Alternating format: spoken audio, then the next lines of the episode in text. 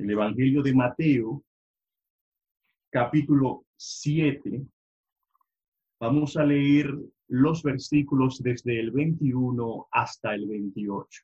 Nos dice allí la palabra, Mateo capítulo 7, versículos 21 hasta el 28. No todo el que me dice, Señor, Señor, entrará en el reino de los cielos, sino el que hace la voluntad de mi Padre que está en los cielos.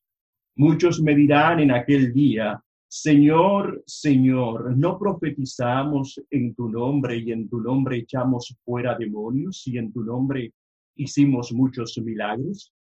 Y entonces les declararé, nunca os conocí, apartados de mí, hacedores de maldad. Cualquiera pues que me oye estas palabras y las hace, le compararé a un hombre prudente que edificó su casa sobre la roca. Descendió lluvia y vinieron ríos y soplaron vientos y, y golpearon contra aquella casa y no cayó porque estaba fundada sobre la roca. Pero cualquiera que me oye estas palabras y no las hace, le compararé a un hombre insensato que edificó su casa sobre la arena. Y descendió lluvia y vinieron ríos y soplaron vientos y dieron con ímpetu contra aquella casa. Y cayó y fue grande su ruina. Como habrán notado, este es un pasaje que nosotros lo dominamos en el sentido de que es un pasaje que con frecuencia lo leemos, viene a nuestra mente, viene a nuestro corazón, eh, conocemos mucho, se lee mucho.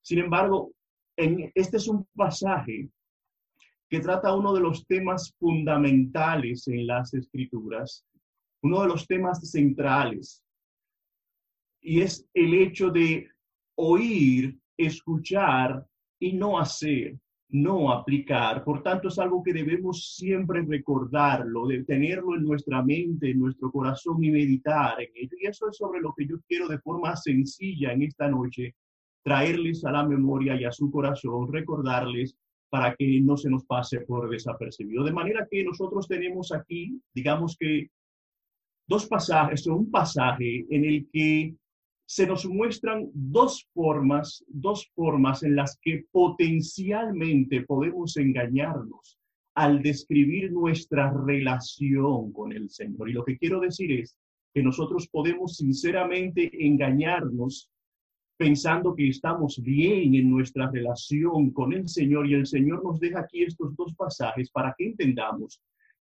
que podemos estar engañados que podemos autoengañarnos y cómo podemos hacerlo. Así que la primera forma en la que eh, podemos engañarnos la vamos a ver en los versículos 21 hasta el 23. La segunda forma en los versículos 24 hasta el 28. Y bueno, recordemos nuevamente cómo inicia el versículo 21. El versículo 21 inicia diciendo, no todo el que me dice Señor, Señor Luego, en el versículo 22, el Señor continúa diciendo, muchos me dirán en aquel día, Señor. Y lo que vamos a ver es que esos muchos se acercan al Señor además con una retaíla, con una, con una serie de, de, de cosas que han hecho que según ellos les daban un aval para tener un pase directo al reino de los cielos les daban un aval de que lo que ellos estaban haciendo estaba bien y de que su relación con el Señor estaba bien. Sin embargo, lo que estaban haciendo era autoengañándose. Ahora, noten cómo el Señor dice que vienen a ellos. Señor, Señor. Y esa forma en la que se acercan al Señor, en primer lugar, demuestra una actitud de cierta sorpresa de cierta sorpresa porque es como aquellos que se acercan al Señor diciendo, Señor, explícanos, ¿qué es lo que ha pasado? ¿Qué es lo que está ocurriendo? Nosotros queríamos entrar o estamos tratando de entrar y no podemos. ¿Qué está ocurriendo? Porque además hemos estado haciendo una serie de cosas que nos garantizan que estamos bien contigo y que lo que estamos haciendo está bien. ¿Y cuál es esa serie de cosas? Ellos dicen que habían estado profetizando en su nombre, habían estado ah, em, haciendo milagros en su nombre y habían estado echando fuera demonios en su nombre. Ahora, lo interesante, una de las cosas interesantes que podemos ver aquí es que el Señor no les disputa estas afirmaciones. Ellos habían, se habían acercado al Señor, digamos que con una confesión correcta, adecuada, diciéndole, Señor, Señor. Y ese Señor, Señor puede ser en forma de respeto, porque por, por quién era, puede ser porque realmente se estén refiriendo a Él como aquel que es Dios, Rey de Reyes y Señor de Señores. No queda bien explícito allí, pero cabe esa posibilidad. En todo caso, lo cierto aquí es que ellos estaban, habían estado envueltos en un sinnúmero de actividades religiosas que entendían que al Señor le agradaba. Ellos habían además estado envueltos en eventos, fenómenos extraordinarios, eventos sobrenaturales que parecían dar, eh, ser el apoyo, la confirmación de parte de Dios de que estaban en una buena relación con el Señor. Y nuevamente, el Señor no les disputa esas afirmaciones y solo hace una cosa y es lo que vemos en el versículo 23. Entonces les declararé, dice el Señor, nunca, nunca os conocí lo que nos muestra, mis hermanos, que en aquel momento en el que estemos cara a cara con el Señor, en aquel gran día, no habrá lugar para justificaciones, no habrá lugar para nuestras explicaciones y solo tendrá peso, solo tendrá valor e importancia una sola cosa, la palabra del Señor. Él dice, y os declararé, es decir, él no, no entrará en discusión con ellos, si sí o si no, es de inmediato os declararé, nunca os conocí. La única palabra que va a tener peso allí será la del Señor, que también es el juez. Será la verdad, la única verdad, la verdad de Jesús. Eso es lo que tendrá peso. Pero también vemos aquí lo que el Señor les dice una vez más. Nunca os conocí, le dice el Señor. Y eso nos lleva a preguntarnos, bueno, ¿y qué está queriendo el Señor decir cuando dice que nunca les conoció? El Señor no está queriendo decir aquí, hermanos, que nunca les había visto. No está queriendo decir que nunca los había escuchado, que nunca había estado con ellos, que nunca se había reunido con ellos, que que no sabía de dónde eran, que no sabían de dónde venían. No, no, no, no. Aquí lo que se está refiriendo el Señor es a nunca os conocí en un término relacional y no intelectual. Es decir, Él les está diciendo, ustedes nunca fueron parte de los míos, ustedes nunca pertenecieron a los míos y yo nunca, francamente, yo nunca, nunca fui parte de ustedes. Es a eso a lo que se está refiriendo en primer lugar el Señor. Ahora, la segunda parte de su respuesta es una, es una respuesta que es definitivamente más reveladora, porque el Señor les dice, apartaos de mí, hacedores de maldad. Y es más reveladora esa palabra, porque nos, nos indica, nos confirma, hermanos, que realmente a esas personas a quienes Jesús les dice, nunca os conocí, esas personas no habían nacido de nuevo no eran creyentes, no eran salvos, no, había, no pertenecían al Señor, porque les dice hacedores de maldad. Su vida nunca había cambiado. Su vida continuaba estando caracterizada por el mal, no por el bien que comienza a haber y comenzamos a ver en la vida de aquellas personas en quien el Señor comienza comienza a hacer su obra. De hecho, les invito a segunda de Timoteo capítulo 2, versículo 19. Segunda de Timoteo, capítulo 2, versículo 19.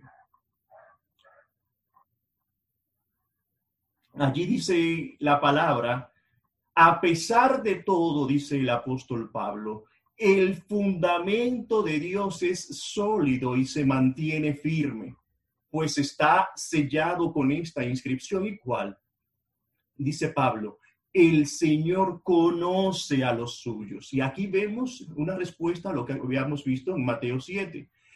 Porque el Señor conoce a los que son suyos. No conocía a esos en Mateo 7, 22 y 23, a, los que les dijo, nunca os conocí, porque no eran suyos. El Señor conoce a los que son suyos y a estos no los conocía porque no eran de él. Y Pablo continúa diciendo, y apártese de maldad todo el que invoca el nombre del Señor. A aquellos el Señor les había dicho, apártense de mí hacedores de maldad. Y aquí Pablo dice, apártese de maldad todo el que invoca el nombre del Señor. Estos hombres, estas personas van a estar confesando el nombre del Señor, van a estar invocando su nombre, pero no habrán ni van a, hacer un corte, una separación entre lo que dicen y lo que hacen. Se van a mantener haciendo maldades, haciendo eh, una vida caracterizada por el pecado. Y lamentablemente, hermanos, eso es lamentablemente más común de lo que nosotros eh, pudiésemos desear, porque a la gente le encanta hablar de Dios. A la gente, a muchas personas, aún creyentes, les encanta, por ejemplo, entrar en debates acerca de Dios, es decir, eh, debates teológicos pero lo hacen por una razón vana. Y lo dicen incluso y no se dan cuenta de lo que están diciendo. Cuando dicen, no, a mí me encanta. Yo lo hago porque me divierto, porque me entretengo. Por tanto, mucha gente le gusta hablar de Dios, no necesariamente porque le amen, sino porque eso les divierte y eso es más pan para su autoengaño porque les lleva a pensar y nos puede llevar a pensar que porque estamos hablando de Dios, porque estamos confesando el nombre de Dios, estamos bien en nuestra relación con el Señor. Pero también podemos autoengañarnos al pensar que las cosas a nuestro alrededor están bien, que nosotros estamos bien porque estemos en un lugar donde esos fenómenos que ellos mencionan aquí están teniendo lugar. Fíjense cómo ellos dicen, versículo 23 no profetizamos en tu nombre. Lo primero que dice, no profetizamos en tu nombre. Y alguien se podría preguntar, bueno, pero ¿es eso posible? Es posible profetizar en el nombre del Señor y no contar con el respaldo eh, y con la pertenencia al pueblo de Dios. Es posible que eso ocurra y que nos y que eh, el Señor no me conozca o no conozca a esa persona, esas personas no pertenezcan a Cristo. Y bueno, para eso es simplemente recordar, hermanos, el personaje de Balaam. El pueblo de Israel iba abriéndose pasos hacia la tierra prometida, llegan a Moab o van cerca de Moab y el rey de Moab contrata a Balaam para que los maldiga, para, maldecirlos. Y los lleva y lleva a Balaam de la cima de una montaña a otra para que cada vez que el pueblo pasase por esos lugares, él pronunciar palabras de maldición sobre, sobre ellos. Sin embargo, entre esas palabras de maldición que él intentó arrojar contra el pueblo de Israel, nosotros encontramos una de las profecías más, más hermosas que podemos leer en las escrituras. ¿Y cuándo ocurre eso? En medio del proceso de traición de, de Balaam. De manera que el Señor, aún en medio de eso, hizo uso de Balaam, para profecías como estas. Quiere decir que Dios apoyaba a Balaán, que Balaán era parte, eh, eh, parte de, los que pertenecían al pueblo de Dios en el término más profundo de la palabra. No, nosotros también tenemos al rey Saúl. Recordemos que Saúl entró en una rebelión, en una eh, desobediencia tal contra el Señor que un espíritu inmundo, un espíritu demoníaco se apoderó de él o le atormentaba. Y Saúl enloqueció, digamos, de tal manera que solo respiraba muerte contra David, solo quería matarlo. Y es en procura, en persecución de David para quitarle la vida, cuando se encuentra con una comitiva de, de, profetas y la palabra nos da a entender que él se volvió allí como el líder o el presidente de esa comitiva. ¿Y qué sucedió? Que vino el Espíritu del Señor y Saúl comenzó a profetizar entre ellos. ¿Significa eso que Saúl había nacido de nuevo porque vino el Espíritu del Señor sobre él y porque profetizó, significa que Saúl pertenecía al reino de los cielos. Sabemos, sabemos lamentablemente que no. Así que la posibilidad, mis hermanos, de que alguien se vea envuelto en este tipo de fenómenos espirituales, sobrenaturales o extraordinarios y de que usted y yo podamos verlo y palparlo y tocarlo y decir, esto es real. Y nadie me puede negar, negar que no, esto es real, yo lo vi, yo lo escuché, yo lo palpé. La posibilidad de que eso sea real no quita y no quiere decir, no es una garantía para decir que la persona por la cual se lleva a cabo eso o en el lugar donde eso tiene, tiene, tiene ocasión sea un lugar de piedad y sean personas de piadosas. Fíjense que el problema no está en que eso sea real o no. El Señor no les disputó a ellos si lo que decían era real o no. El problema está en que eso no es una garantía de que nosotros estamos en una correcta relación con el Señor siempre. Y eso no, por tanto, no debe ser un motivo de autoengaño eh, para nosotros. Algunas personas dirán entonces, bueno, pero se pueden realizar milagros sin tener el apoyo del Señor, sin, sin, estar en una buena relación con el Señor. Ya hemos visto que sí se puede profetizar y ser usado para cosas grandes, y eso no habla de nuestra santidad como tal, pero se puede hacer ese tipo de milagros y aún así no estar bien en, la en nuestra relación con el Señor. Recordemos, hermanos, que los milagros hablan del poder de Dios, no del nuestro, y que Dios puede utilizar a cualquiera y a cualquier cosa para ello. Nuevamente recordemos el asna de Balaán. El Señor la utilizó para un propósito específico y eso desde luego no no habla de que esa asna era un asna especial, sino de que Dios en su especialidad obró por medio, por medio de ella. Y así entonces debemos cuidarnos porque aún entre nosotros, y digo entre los creyentes, lamentablemente hay una gran multitud de personas que están donde estas cosas siempre ocurren. Puede que sí, puede que no, que eh, han sido testigos y piensan que porque están en esos lugares o porque han formado, forman parte de esas cosas, están bien en su relación con el Señor. Eso es una, una garantía, es un aval, es una confirmación de que Dios está moviendo en esos lugares. Ahora, en Romanos capítulo 10, versículo 9 y 10. Romanos 10, versículos 9 y 10. La palabra nos dice que si confesares con tu boca que Jesús es el Señor y creyeres en tu corazón que Dios le levantó de los muertos, serás salvo, porque con el corazón se confiesa para justicia, se cree para justicia, pero con la boca se confiesa para salvación. Este es un pasaje que nos muestra de la necesidad de la de, confesión del nombre del Señor eh, en la salvación. Y nosotros podemos decir, sin temor a equivocarnos, que la confesión del nombre de Cristo es algo necesario pero no siempre, no siempre es suficiente en base a esto porque también depende del tiempo que el Señor nos dé. Si no es nuestra situación la del ladrón en la cruz.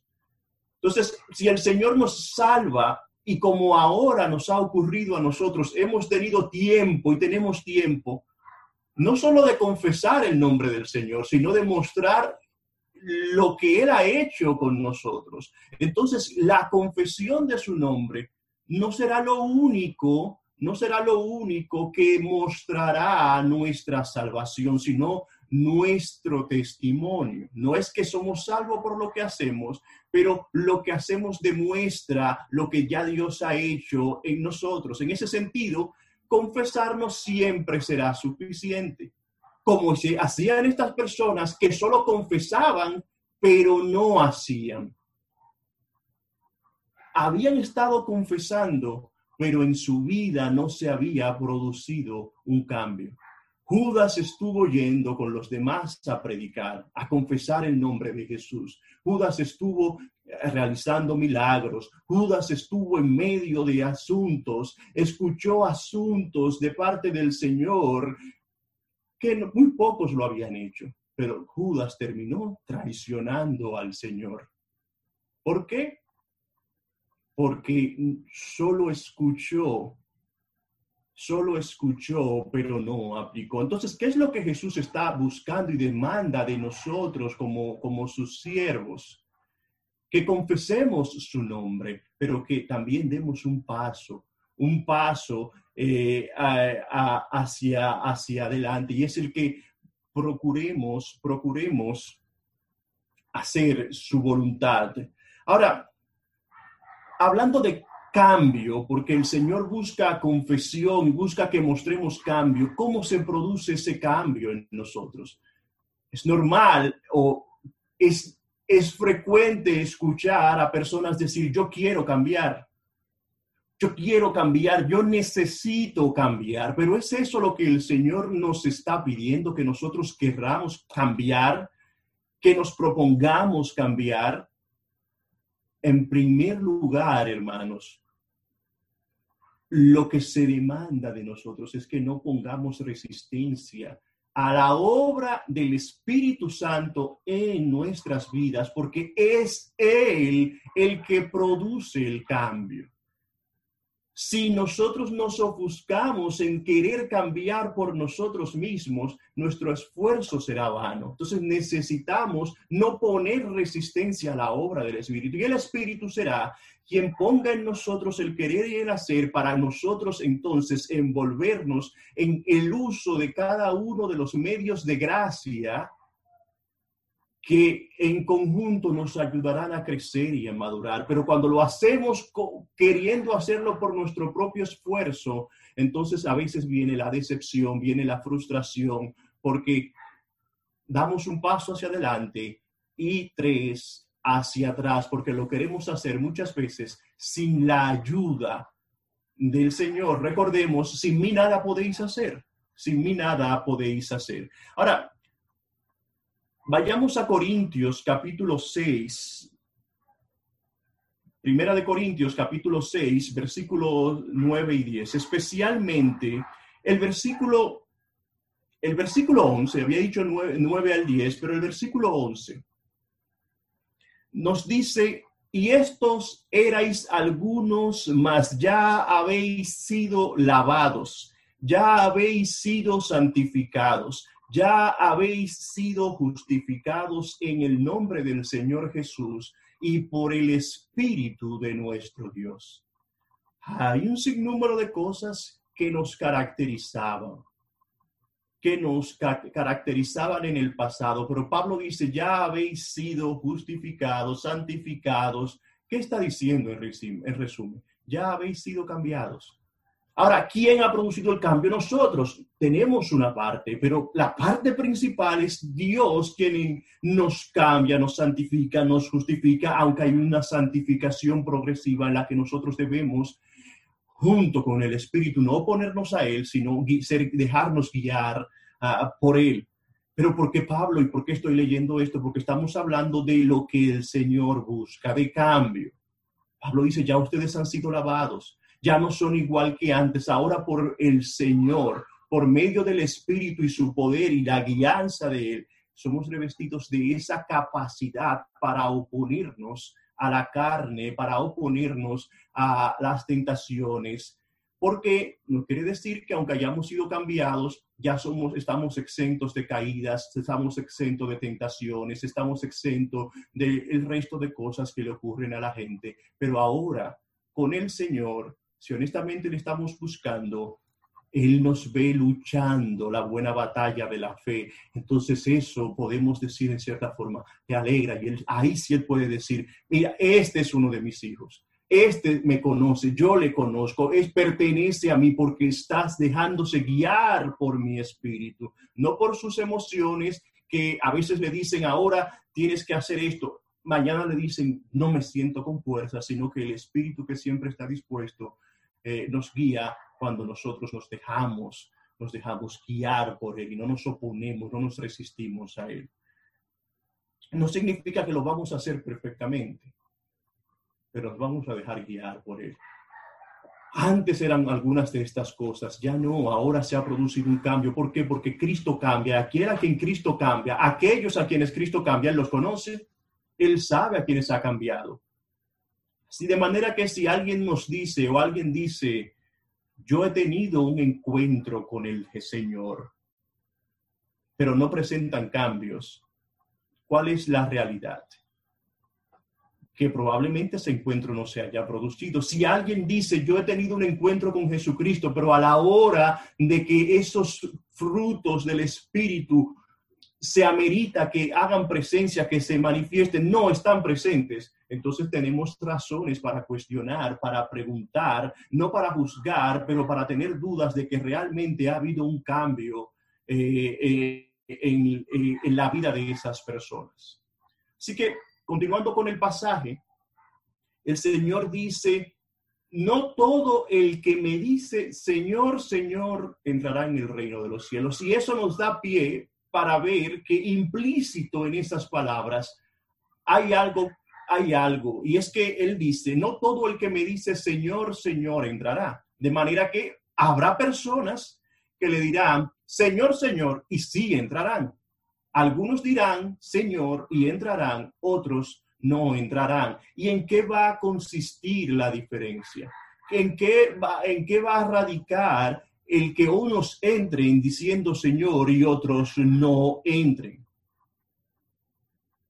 El Señor continúa diciendo que no todos entrarán, sino aquellos que hacen que la voluntad de mi Padre que está en los cielos. Entonces, la razón para que unos entren al reino de los cielos y otros no, radica en que unos aplican la palabra, unos hacen la voluntad de Dios. Ahora, cuando llegamos al punto de pensar en la voluntad de Dios, ¿en cuál voluntad de Dios podemos preguntarnos?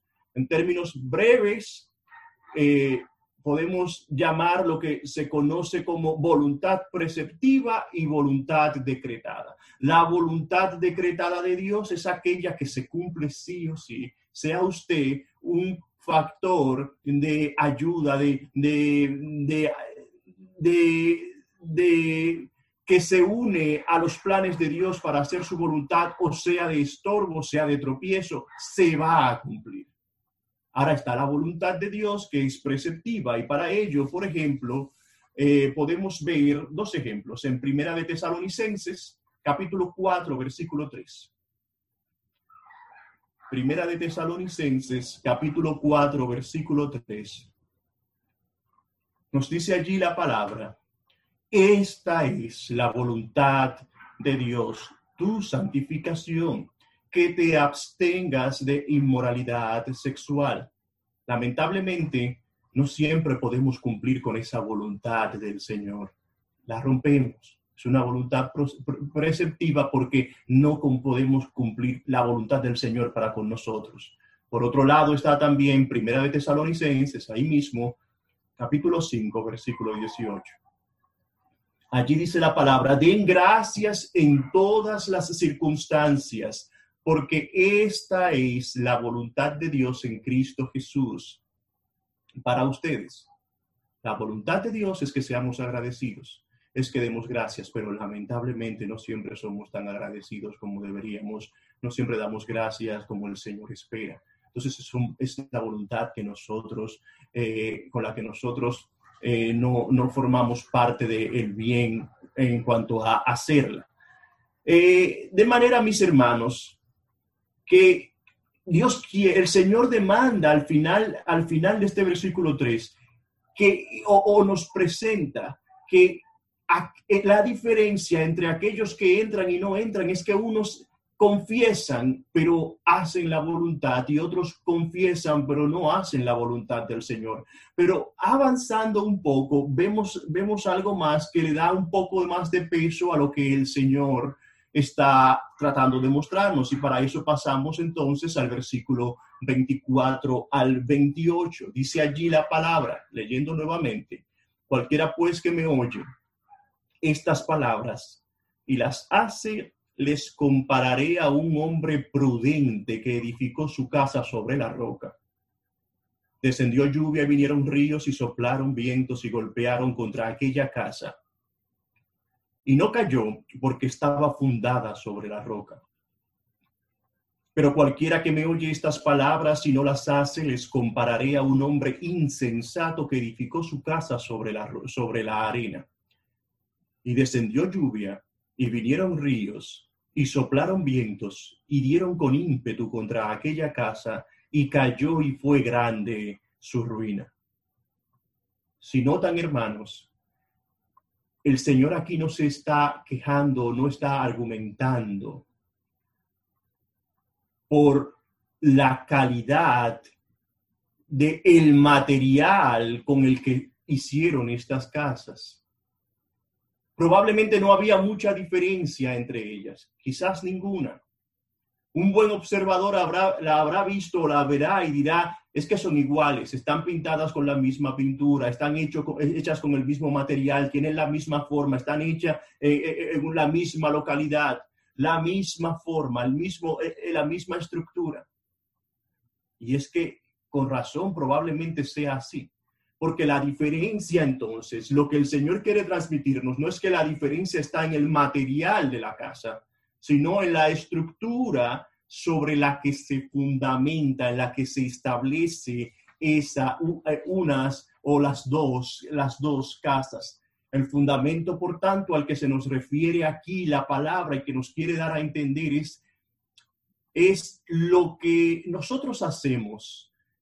El fundamento es una imagen de aquellos que escuchan la palabra y obedecen, aquellos que escuchan la palabra y no obedecen, aquellos que escuchan la palabra y aplican y aquellos que la escuchan y no aplican la palabra de Dios a su vida. Para aquellos que aplican la palabra, su vida va a estar fundamentada sobre un fundamento estable. Aquellos que no, ya lo sabemos, su vida va a estar fundamentada en tierra porosa, en tierra inestable, que con la lluvia, con los ríos, con las tempestades, eh, va a ser grande su ruina. Ahora, hermanos, esto nos da pie para pensar en qué es lo que, una de las cosas que puede indicar que la vida de alguien es estable, está fundamentada sobre la roca está fundamentada o está en Cristo y está en una buena, correcta relación con Cristo. ¿Cuál es una de esas cosas? Hablando, utilizando esta figura, podemos entender que la estabilidad en nuestra vida. Repito, la estabilidad en nuestra vida. ¿Qué quiere decir? Que las cosas que pasan a nuestro alrededor serán cosas que no nos harán caer completamente cuando vengan los vientos, para seguir utilizando las mismas figuras, cuando vengan las lluvias, cuando vengan los ríos, cuando vengan las tempestades, con todo su ímpetu, darán contra nosotros, al igual que hacen con el mismo resto, con todo el resto de la humanidad, con los vecinos, con los amigos, con los familiares, harán lo mismo, nos atacarán, nos zarandearán, pero la diferencia será el fundamento sobre el cual está fundamentada nuestra vida. ¿Cuál es ese fundamento?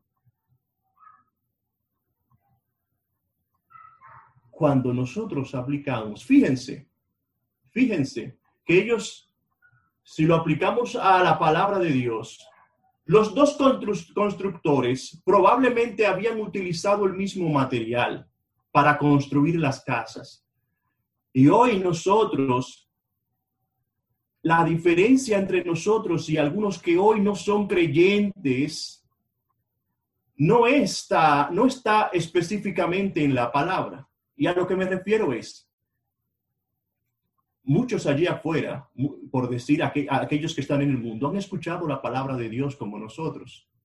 Han estado leyendo la palabra de Dios como nosotros. Incluso algunos conocen de la palabra más que nosotros. Pero, ¿qué sucede con su vida? Que no aplican, no aplican la palabra.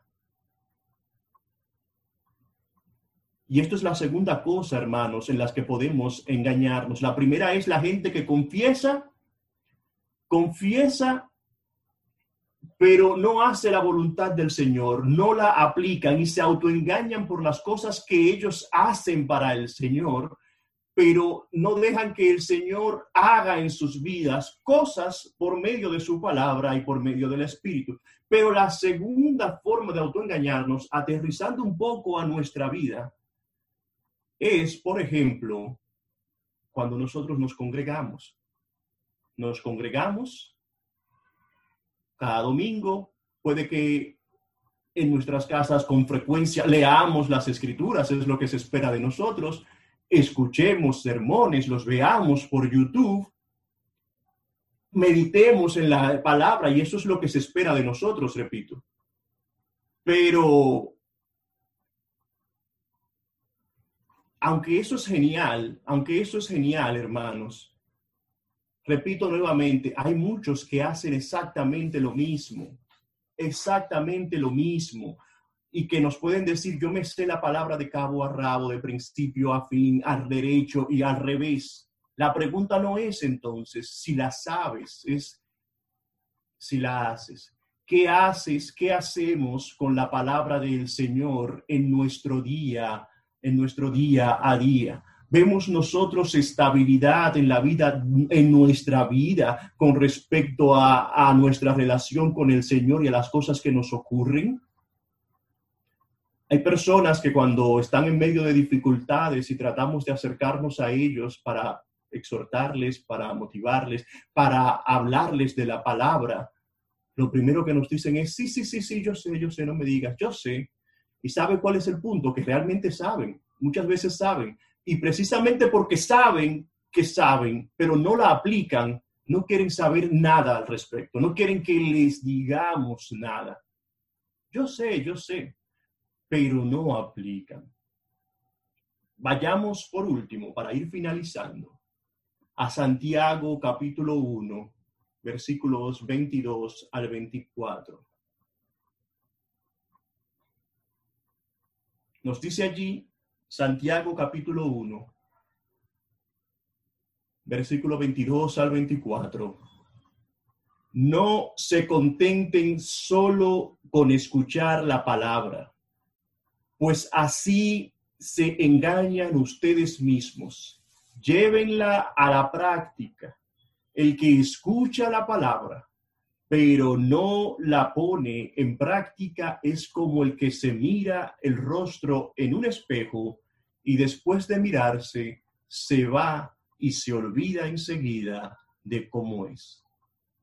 ¿Qué está haciendo Juan? Está comparando la palabra con un espejo que nosotros sabemos de los espejos que no mienten, que nos reflejan. Lamentablemente, o quizás no, lamentablemente, pero la realidad es que con el paso de los años, nosotros no somos tan amigos de los espejos como pudo haber sido en otro tiempo. Y ya no pasamos tanto tiempo frente al espejo como solíamos pasar. Nos vemos en él a veces de pasada y rápido para no, no quedarnos mucho. Si a veces, si los espejos hablaran, no tenemos duda de que nosotros los hiciéramos callar, lo haríamos callar.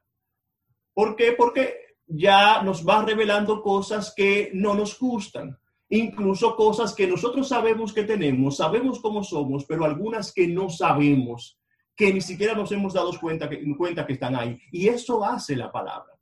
La palabra nos revela y nos refleja tal y como somos espiritualmente. Podemos vernos reflejados en ellas, podemos vernos condenados con ellas, especialmente cuando la leemos y cuando no la aplicamos, cuando no hacemos nada al respecto.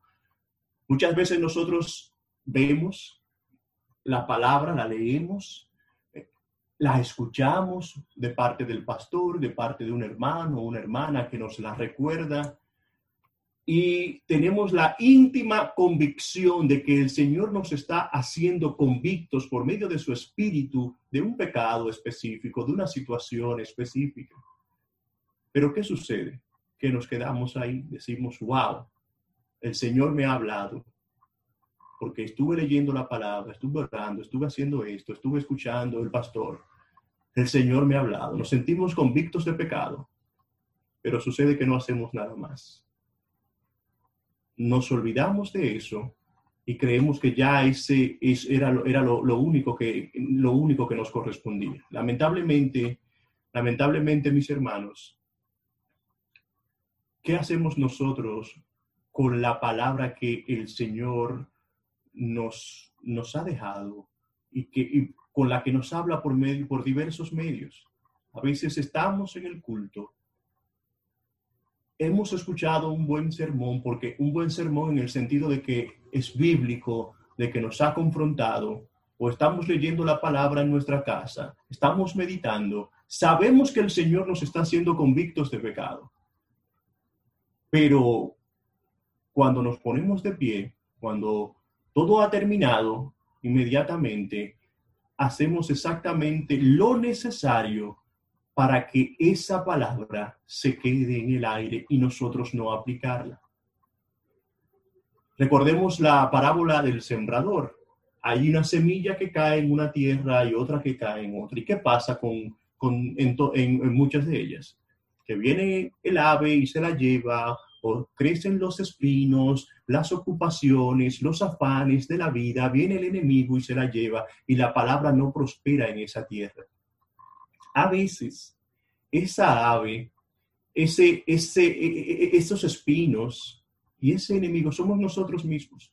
Nosotros mismos que colaboramos con el enemigo para que la palabra no tenga efecto en nosotros. Cuando escuchando, acabando de escuchar un sermón, acabando de, de, de estar leyendo la palabra, inmediatamente nos ponemos en pie y nos vamos a encender el televisor, nos vamos a ver la película, a ver el juego, el videojuego o a enredarnos en conversaciones que todas cosas que pueden ser eh, legítimas, pero que en momentos específicos lo único que hacen es hacernos olvidar la imagen que hemos visto en el, espejo, eh, el, el, mensaje que hemos escuchado, para que lo apliquemos y no lo aplique, y al final terminamos no aplicándolo.